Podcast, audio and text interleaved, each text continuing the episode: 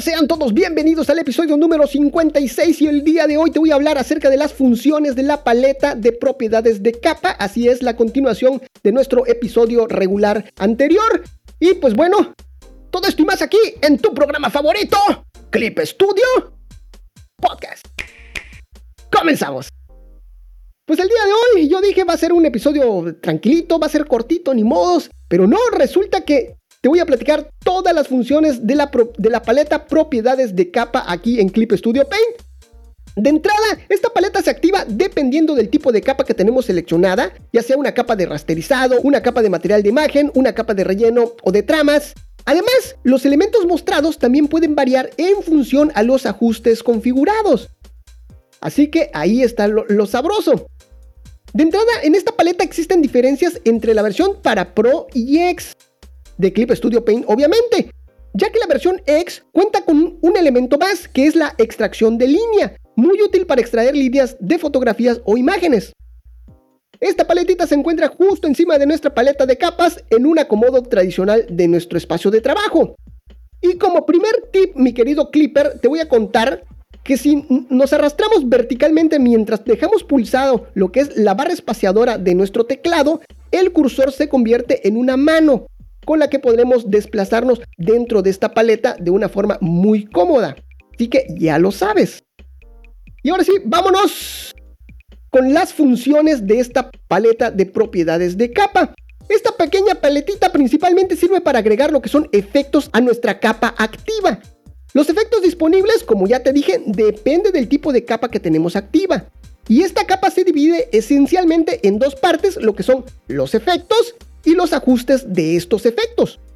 Y ahora sí, vámonos con la primera parte que son los efectos y aquí escogemos el tipo de efecto que se va a aplicar a lo que es la capa y el área donde se va a aplicar el efecto.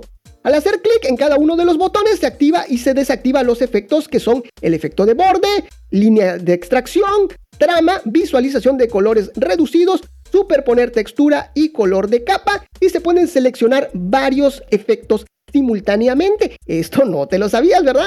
Bueno, pues ya lo sabes. Y así, vámonos con el primero que es el efecto de borde. Este efecto agrega un borde a los dibujos y a los materiales de capa. Existen dos tipos de efectos a los bordes disponibles, lo que es el borde normal, el borde sencillo y el borde acuarela. Su icono es un círculo. Así lo puedes encontrar ahí dentro de esta paleta. Esta es la forma más fácil de agregar lo que es un borde a nuestros dibujos, solo que si este efecto se lo agregamos a nuestro line art, escúchalo bien, el borde saldrá por ambos lados de la línea de dibujo. Por lo que si tienes un dibujo segmentado en capas, line art, color, sombra, luces, luces y así, etcétera, te recomiendo meterlo a una carpeta y después agregar este efecto a la carpeta. De esta forma, el borde se genera alrededor de nuestro personaje. ¿ok? Y no solamente eh, alrededor de nuestro line art, ¿ok? Bueno, otro truco interesante que se puede hacer con este efecto son las onomatopeyas. Para ello lo que tenemos que hacer es seleccionar lo que es una subherramienta de rotulador o también puede ser una pluma G o puede ser este, mm, un lápiz, algo con lo que podamos dibujar y seleccionamos que dibujemos con el color blanco. Ya después activamos lo que es este efecto, este efecto de bordes y dentro de los ajustes de este efecto de bordes, eh, seleccionamos que sea el borde de color negro. De esta forma, cuando nosotros dibujemos ahí dentro de nuestro canvas, dentro de nuestro dibujo, cada que hagamos un trazo en blanco, solamente se van a ver lo que es el borde negro de nuestro trazo. Y eso está muy padre para lo que son las onomatopeyas. Y este efecto no aparece cuando se selecciona una capa de degradado o de relleno en monocromo. Ya de ahí pasamos al efecto de extracción de líneas y esto es exclusivamente para los usuarios de Clip Studio Paint X. Este efecto extrae las líneas de una imagen mostrando solo lo que es el line art de la imagen. En sus ajustes avanzados se encuentra lo que es la función de extracción LT, la cual te estuve platicando ahí en el episodio número 53, donde se puede hacer una extracción más fina, más quirúrgica de todo esto, de estas tramas y semitonos. Y este es un efecto muy querido por, por nosotros los dibujantes. Este elemento no se muestra cuando se selecciona una capa de degradado, una capa de relleno en monocromo o una carpeta de capas y su icono son dos círculos encimados, el de abajo está relleno y el superior es transparente. Ya de ahí está el efecto de trama. Este efecto convierte nuestras imágenes en una capa blanco y negro de semitonos. Y su icono es un cuadrado de tramas. Ya de ahí pasamos al efecto de visualización de colores reducidos. Este efecto reduce los colores de una capa a monocromo o gris. Lo que hace este efecto es convertir nuestra capa en escala de grises o en monocromo, dándonos la posibilidad de solo ver lo que son el color negro o el color blanco según lo decíamos. Esto se puede aplicar para cuando escaneamos lo que son nuestras páginas de cómic o manga y queremos eliminar lo que es el fondo blanco y dejar solo lo que es el line art para poder trabajar. Este elemento solo aparece cuando se selecciona una capa de material de imagen o una capa 3D. Y cuando se desactiva, pues obviamente regresan los colores normales. El color de expresión original. Y su icono es un círculo con un relleno degradado. Ya de ahí nos vamos al efecto de superponer textura. Este efecto aparece cuando se selecciona una capa de material de imagen. Lo que hace este efecto es que a nuestra imagen la trate como una textura. Le baja la opacidad y de esta forma se podría ver como una textura de una capa inferior. Ya encima pues ya podemos colorear. Su icono es un cuadrado lleno de cuadritos pequeños. Y por último está el efecto de color de capa y esta función permite cambiar el color del dibujo de la capa eh, de forma arbitraria. Esta función también se encuentra ahí en lo que es la paleta de capas que vimos en el episodio 55. Y lo que hace es que podemos configurar un color de capa, sustituto del negro, y un subcolor, sustituto del blanco. Y se puede utilizar esta función para distinguir entre un dibujo en color y un borrador. Esta función tiene un icono que son dos cuadritos uno encima del otro. Y está muy práctico, esto se utiliza pero bastante. Solamente que muy pocas personas lo activan desde esta paleta de propiedades de capas, sino se activa directamente desde la paleta de capas. Ya de ahí, ahora sí, nos vamos con la siguiente. Abajito de estos efectos está el rango de efecto y para las capas que tienen una máscara de capa, aquí se puede configurar el área donde se aplica el efecto. Así que esto, esto solamente aparece cuando nuestra capa tiene una máscara de capa. Este elemento aparece cuando se selecciona eh, el efecto borde, línea de extracción o trama. Y la capa tiene que tener una máscara de capa. Y aquí nos aparecen dos opciones, en este rango de efecto nos aparecen dos opciones, uno que es imagen y esto aplica el efecto a todas las imágenes dentro de la capa seleccionada y la siguiente opción es imagen máscara y aquí se aplica el efecto a las imágenes de la capa seleccionada después de enmascararlas. Ya de ahí, ahora sí, nos vamos con todas las opciones que tiene el efecto borde, que son muchas pero aquí te las voy a decir todas de una manera, pero yo sencilla. Ya sabes, mi querido Clipper, te voy a estar diciendo muchas cosas muy, eh, bastante técnicas, bastante, un poquito complicadas. Pero aquí lo importante, mi querido Clipper, es que te enteres que existe todo esto, que existe todas estas funciones, cómo se aplican, cómo, cómo trabaja Clip Studio Paint. Pero sobre todo también es importante que sepas dónde encontrarlo.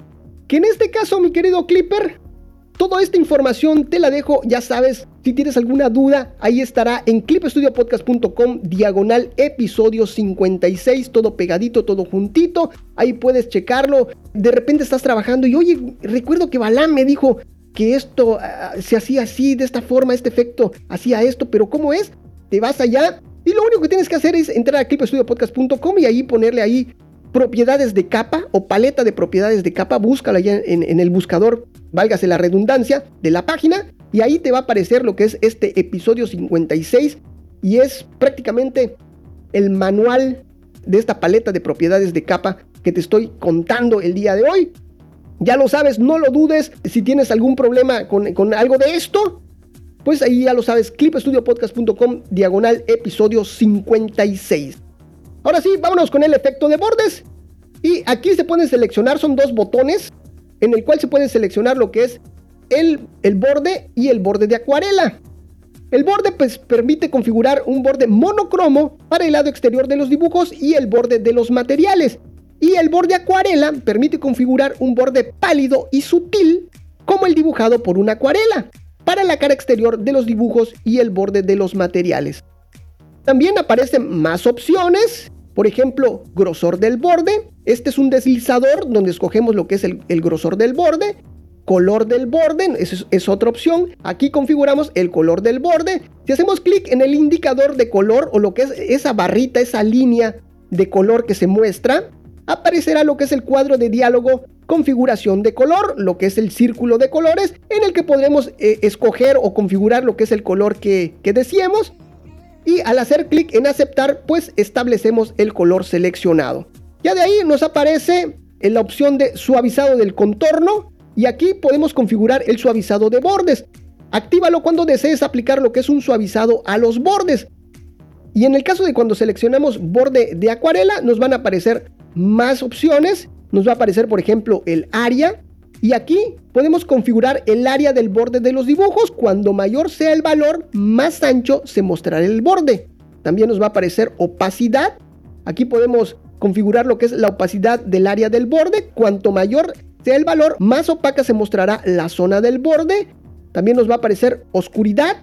Aquí se configura el grado de oscuridad del borde. Cuanto mayor sea el valor, más oscura será, se mostrará la zona del borde. Y por último nos va a aparecer ancho de desenfoque y aquí se configura el grado de desenfoque del borde. Cuanto mayor sea el valor, más borrosa se mostrará la zona del borde. Ya de ahí nos vamos a toda la configuración y a todos los puntos que nos aparecen en el efecto de extraer línea. Te repito y te recuerdo que esto es solamente para X, pero te lo tengo que contar. ¿Qué tal si te animas y te cambias a X? Y primero nos va a aparecer lo que es la precisión de la extracción de líneas. Y aquí se configura lo que es la precisión con la que se van a extraer el line art. Para ello hay tres opciones, lo que es rápido, alta y máxima. Cuanto mayor sea la precisión, mejor será la calidad del line art eh, visualizado o extraído. Este es un desplegable. Ya de ahí nos va a aparecer lo que es posterizar antes de extraer líneas y cuando se activa, cuando está activada, la capa original se posteriza antes de extraer lo que es el line art. El gradiente puede ajustarse utilizando lo que es el control de posterización. Esta posterizar antes de extraer línea es una casilla a la cual tenemos que activar y antes de esa casilla existe una marquita de más. Hay un simbolito de más. y nosotros activamos esta casilla y le damos a ese simbolito además nos va a aparecer lo que es el control de posterización. Esta es una barrita donde se ajusta el gradiente de la escala de grises para extraer como line art. Y de esto, de este mm, control de posterización, te lo, expliqué de una manera muy muy detallada ahí en el episodio número 53 con versión LT. Bueno, de todas maneras aquí te voy a explicar un poquito cómo, cómo funciona esta, este control de posterización. Esta es una barrita a la cual le vamos a ir agregando dentro de la barrita nodos, que le llaman nodos o puntitos. Cada nodo es un nivel de posterización de la imagen.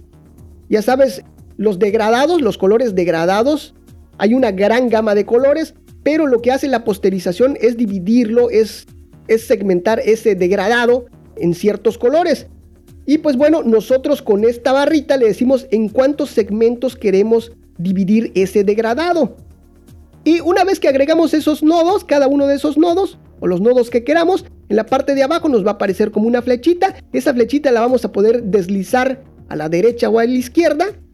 De esta forma nosotros vamos a estar estableciendo la densidad de los puntos del semitono, del degradado. Y así, para que cuando se haga esta extracción de líneas y de, semitonos, pues veamos bien posterizada lo que es y bien marcadas las densidades de los degradados, de las sombras y todo eso de la extracción. Como complemento, déjame decirte que para eliminar uno de estos nodos, lo que tenemos que hacer es darle un clic sostenido y arrastrarlo fuera de lo que es esta barrita y listo. Y de esta forma eliminamos nuestros, nuestros nodos que ya no queremos. Y si queremos agregar más, pues le damos doble clic dentro de lo que es la barrita blanca. Ya de ahí nos aparece la opción de umbral de relleno en negro. Y este es un deslizador el cual permite configurar el área que se rellena eh, en negro. Después nos aparece la opción de corrección de ancho de línea. Aquí permite ajustar la anchura del line art mediante un control deslizante. Después aparece umbral de borde. Este permite configurar lo que es el umbral de escala de grises para extraer como line art. Cuanto menor sea el valor, más líneas se detectarán haciendo el line art más ancho. Después nos aparece lo que es dirección de la detección. Aquí podemos especificar la dirección en la que se detectará lo que es el line art.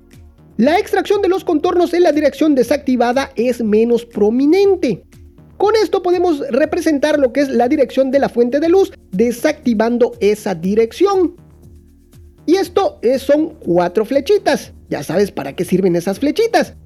Muy bien, siguiente, la opción de convertir capa de líneas y tonos y muestra el cuadro de diálogo conversión LT de capa.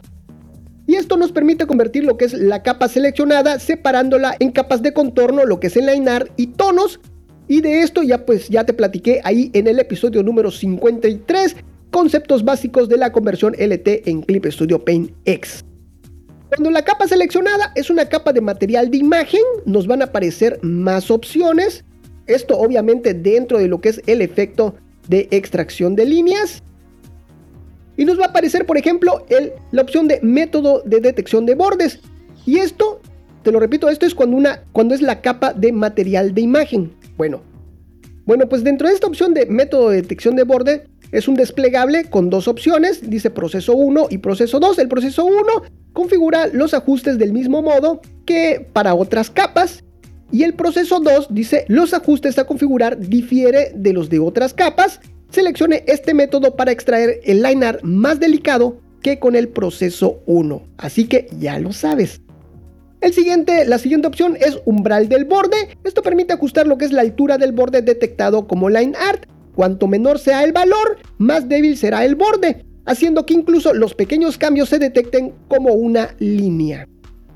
Y por último, la última opción de este efecto es umbral de variación de gradiente y aquí ajusta la continuidad de líneas detectado basándose en la variación del grosor de la imagen.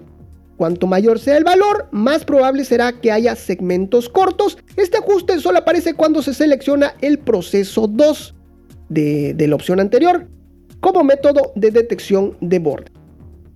Muy bien, ya de ahí nos pasamos a lo que es el efecto de trama.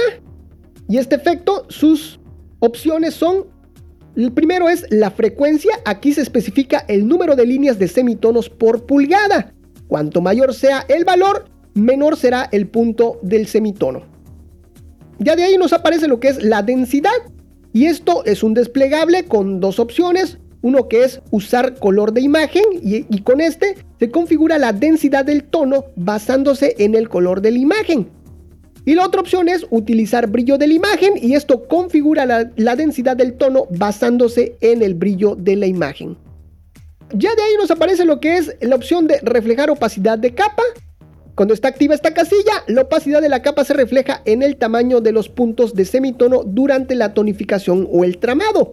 Y cuando esta opción está activada, la densidad de los puntos de semitono no cambia, aunque se cambie lo que es la opacidad de la capa, lo que permite evitar que se produzca el efecto moiré al imprimir en blanco y negro.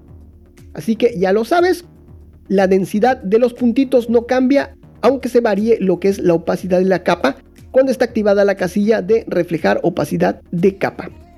Ya de ahí nos aparece posterización. Cuando está activado se puede ajustar lo que es la densidad de tono utilizando lo que es el control de posterización. Este control de posterización pues ya te lo platiqué cómo es, cómo funciona. Y nuevamente es una casilla. La activamos para, para utilizar este control de posterización. Y si no te aparece pues ahí dale un clic a lo que es ese simbolito de más. Y con él pues podemos a poder controlar en cuántas partes se va a posterizar nuestro dibujo. Y después nos va a aparecer lo que es el ajuste de punto. Aquí seleccionamos la forma del punto de la trama y tenemos entre círculo, cuadrado, rombo, línea, cruz, elipse, ruido, ciruela, asterisco, estrella, zanahoria, cereza redonda, cereza media, cereza fina, flor redonda, flor media, flor fina, trébol redondo, trébol fino, estrella ninja, diamante, corazón, tréboles y picas. Ya de ahí nos aparece eh, la opción de ángulo. Aquí se configura lo que es el ángulo de la trama. Después nos aparece la opción de tamaño del ruido. Aquí este deslizador configura lo que es el tamaño del ruido, pero solo se puede configurar este elemento cuando se selecciona ruido en la opción de ajustes de punto. ¿Ok? Así es. Cuando seleccionamos ruido nos va a aparecer lo que es este tamaño del ruido y también nos va a aparecer factor de ruido y este deslizador configura el factor de ruido. Ya de ahí nos aparece también eh, la opción de posición de punto X. Y lo que hace esto es mueve el patrón de la trama en dirección horizontal. Y después nos aparece posición de punto Y. Y esto desplaza lo que es el patrón de trama en dirección vertical. Y ya por último nos aparece lo que es la opción de color del área. Si la opción mostrar área de tonos está activada, puedes configurar los colores de expresión de las áreas de tonos adjuntos y las áreas con materiales de imágenes adjuntos. Si haces clic ahí en el indicador de color, lo que es la barrita de color, aparecerá el cuadro de diálogo de ajustes de color, lo que es el círculo de colores, donde vamos a poder escoger nuestro color eh, a nuestro gusto y le damos aceptar para que se configure y para seleccionar el color que hayamos elegido. Y esta opción, mis queridos clippers, solamente va a aparecer si tenemos seleccionado ahí en el menú ver, nos vamos al menú ver, mostrar área de trama, alguno de esos dos elementos está activado. ¿Ok? Te lo voy a repetir nuevamente. Ahí en el menú ver, mostrar área de trama, activar alguna de las dos opciones y con eso se nos va a desbloquear lo que es el color del área en el efecto de trama. Muy bien, vámonos con la siguiente y es color de capa. Y esta función permite cambiar el color del dibujo de la capa de forma arbitraria. Aquí se puede escoger un color de capa, sustituto del negro, y un subcolor sustituto del blanco. Se puede utilizar esta función para distinguir entre un dibujo de color y un borrador. Esto yo lo utilizo mucho y aquí son dos barritas de colores, uno que es color de capa y este permite especificar lo que es el color alternativo al negro, como te lo, como te lo comenté. Al hacer clic allí en el indicador de color o en, ese, en esa barrita, aparece el cuadro de diálogo configuración de color, donde vamos a escoger el color que deseamos. Y al aceptarlo, el color negro cambia al color que nosotros seleccionamos. Ya de ahí aparece la otra barrita que se llama subcolor y esto permite especificar el color alternativo al blanco. Lo mismo al hacer clic ahí en esa barrita de color, nos va a aparecer lo que es el cuadro de diálogo de configuración de color donde vamos a poder establecer cuál va a ser el sustituto del blanco.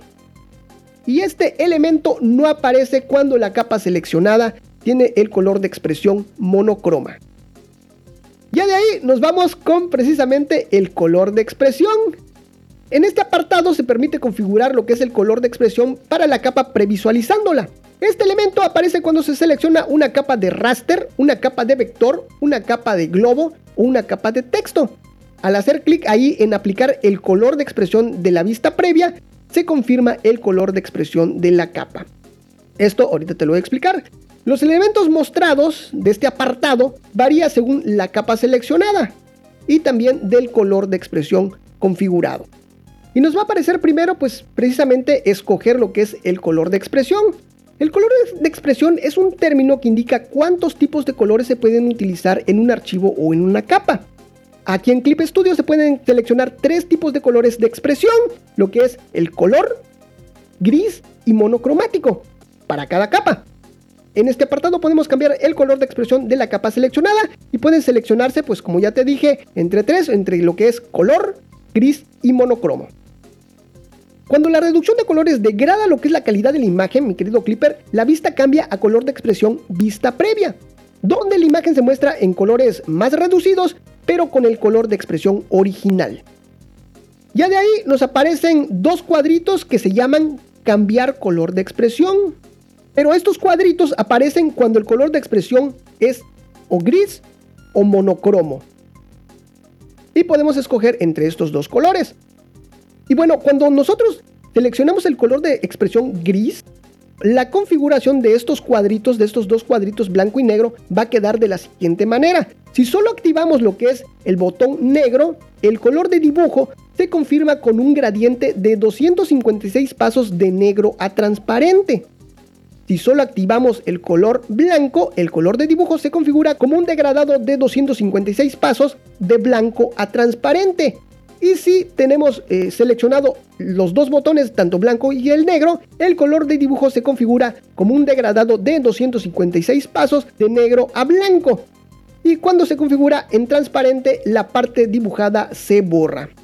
Y si tenemos seleccionado lo que es color de expresión monocromo, la configuración de estos dos cuadritos que se llama cambiar color de expresión queda de la siguiente manera. Cuando solo está activado lo que es el botón negro, el color de dibujo se configura como negro o transparente. Cuando está configurado, activado lo que es solo el blanco, el color de dibujo se configura como blanco o transparente. Y cuando están activados ambos botoncitos, el color de dibujo se configura como, como negro, blanco o transparente.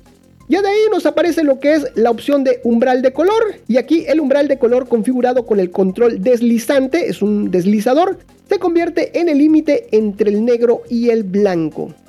Y algo interesante que este, que este elemento no aparece, este deslizador no aparece si los dibujos de la capa son monocromos, aunque el color de expresión de la capa de trama sea en color o gris. Si el dibujo es monocromo, si es negro, no va a aparecer este elemento. Ya de ahí nos va a aparecer lo que es la opción de umbral de alfa. Y este umbral de alfa de opacidad configurado con lo que es este deslizable se convierte en el límite entre el blanco y negro y transparente. Este elemento se muestra cuando se selecciona una capa de raster y monocromo está configurado como expresión de color. De esta capa, obviamente. Ya de ahí nos aparece la opción de reflejar opacidad de capa. Y este refleja la opacidad de la capa en la densidad. Este elemento aparece cuando se selecciona una capa de raster y tiene configurado monocromo como su color de expresión. Y este es un desplegable con dos opciones. El primero dice activado y cuando está activado divide el color de dibujo en blanco y negro y transparente, basándose en el color de dibujo con la opacidad de capa aplicada. Y cuando está desactivado aplica opacidad a una capa cuyo color de expresión se ha cambiado a monocromo. Este elemento no se muestra si los dibujos de la capa son monocromo, incluso si el color de expresión de la capa trama es color o gris. Ya de ahí nos aparece la opción de aplicar color de expresión de la vista previa. Al hacer clic en el botón, porque es un botoncito, es un botoncito, la capa se convierte en el color de expresión y el color de dibujo configurados en la paleta propiedades de capa. Al mismo tiempo, se descartan los ajustes de color de expresión y color de dibujo anteriores a su configuración en la paleta propiedades de capa. Un poquito revuelto, ¿verdad? Bueno, mira, por ejemplo, si se configura monocromo como color de expresión en la paleta propiedades de capa de una capa de rasterizado, cuyo color de expresión original es color, y se hace clic ahí en el botón de aplicar color de expresión de vista previa, la capa de rasterizado se convierte en una capa con color de expresión monocromo. ¿Qué quiere decir esto? Que nuestra capa original de color de expresión de color la cambiamos a monocromo, le hicimos todos los ajustes necesarios, le movimos aquí, le movimos allá, siendo monocromo y ya de que logramos lo que es un color de expresión que no sea útil, entonces le decimos aplicar color de expresión de la vista previa. Cuando hacemos esto, nuestra capa original cambia con todos los ajustes que ya realizamos. Adquiere un nuevo color de expresión. Ya le aplicamos los ajustes. Eso es lo que quiere decir mis queridos clippers. Ya de ahí nos vamos al siguiente efecto, que es visualización de colores reducidos. Esta opción aparece cuando seleccionamos un material de imagen o una capa 3D. Están configurados los elementos para visualización de colores reducidos. La vista previa se muestra en gris o monocromo, sin cambiar lo que es el color de expresión original.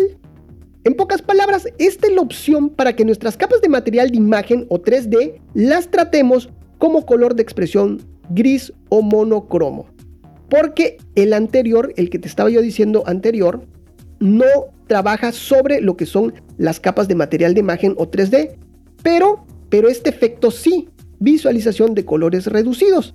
Y esto solamente funciona para capas de material de imagen y 3D. Y nos van a aparecer varias opciones, lo que es color de expresión. Aquí pues seleccionamos cuál va a ser el color de expresión y tenemos eh, dos para escoger, lo que es gris y monocromo. Ya de ahí nos va a aparecer cambiar color de expresión, que son los dos cuadritos, el blanco y el negro.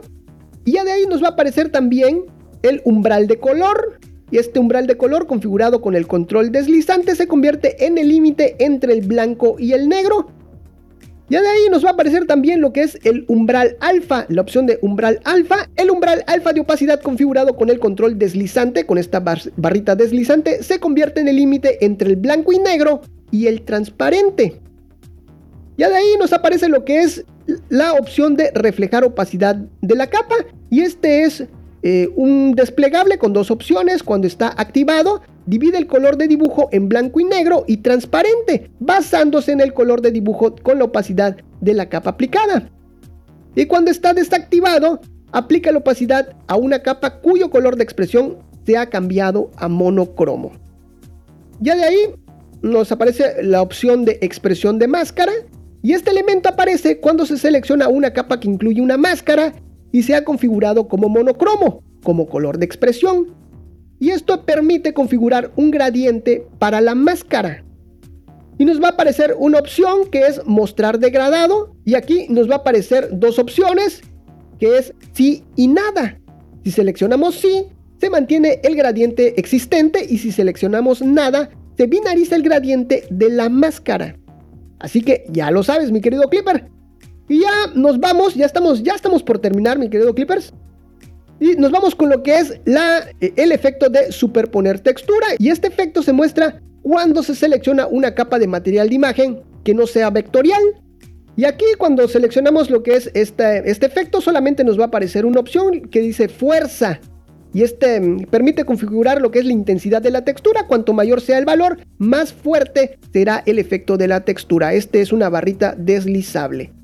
Y ya por último, mis queridos clippers, pues nos aparece lo que es la opción de navegación de herramienta. Y aquí en esta navegación de herramienta muestra las herramientas y subherramientas que pueden utilizarse para editar la, capa seleccionada. En pocas palabras, es un acceso rápido a algunas herramientas o subherramientas. Cuando colocamos lo que es el cursor del ratón sobre el icono de, alguna de estas herramientas, va a aparecer lo que es su nombre y dándole clic alguna de estos botoncitos de estos iconos, pues nos vamos a cambiar a esa herramienta. Y esta opción no aparece cuando se selecciona una capa que incluye una capa de rasterizado y una máscara de capa. Ahora ya sabes para qué sirve eso, esa sección de navegación de herramienta. Es un acceso rápido para ciertas herramientas que nos podrían ayudar a la hora de, de estar trabajando en esa capa. De eso, para eso sirve. Bueno, pues de esta forma, mis queridos Clippers, ahora pues ya conocemos absolutamente toda la configuración, todas las funciones, todas las opciones que aparecen dentro de lo que es la paleta de propiedades de capa aquí en Clip Studio Paint. Te recuerdo nuevamente, si tienes alguna duda, ahí te estoy dejando algunas imágenes, algunas animaciones ahí en clipstudiopodcast.com diagonal episodio 56 para que tú corrobores toda esta información que te estoy dando Sí, yo sé que es un poquito complejo, pero ahí está para que tú te respaldes de todo esto que te estoy diciendo, mi querido Clipper. Ya lo sabes. Ahora sí, no me queda más que recordarte, mi querido Clipper, que me sigas en todas las redes sociales, que compartas este programa, que nos valores ahí en iTunes o en cualquiera de las plataformas que admita lo que es la valoración de tu programa favorito. Un saludo para ti, un saludo para tu mascota, un, saludo para toda tu familia y un saludo hasta para el vecino, claro que sí. Y si quieres que te saludemos, lo único que tienes que hacer es escribirnos, arrobarnos, mencionarnos, etiquetarnos en cualquiera de las redes sociales. Te recuerdo que estoy como Clip Studio Podcast en absolutamente todos lados. Ahora sí, pasemos a la sección más querida y más esperada de nuestro episodio regular, que es la sección de los saludos con mi gran amigo y compañero Clippy. ¿Qué tal, Clippy? ¿Cómo estás? ¡Hola! ¿Qué tal, Balan? ¿Cómo estás?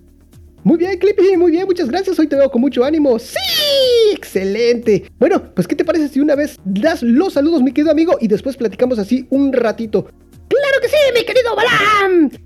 Voy a comenzar mis saludos con mis amigos de Twitter. Ella es Nabu yo bajo L, Self Imagination, Mireia Pérez Pers, bajo art My OG 5, Veritos Infinite, Ginelis, bajo art Leftcraft, bajo Alice, Dolph 3, bajo art FJJB, bajo Levo, Wifi, Factor Anime, Mitch Wills, MV-Boys, Lizard 3D, Azuteca-No-Kami, Gótico-Cuervo, Espinosa Sarelli, Santiago 2975-8006, Big Mouse DK-Fantasy, Maradel 6598-1922, Trifuxero, Gelina, Pale Pale Polar, Dimi-Dam, Fabi Francesa 2, guion bajo Esuga, a Estelu 1, guion bajo J París, guion bajo Ricarudo 211, Neko, guion bajo M, guion bajo F, Subasa Diana y Marta de MGZG RC.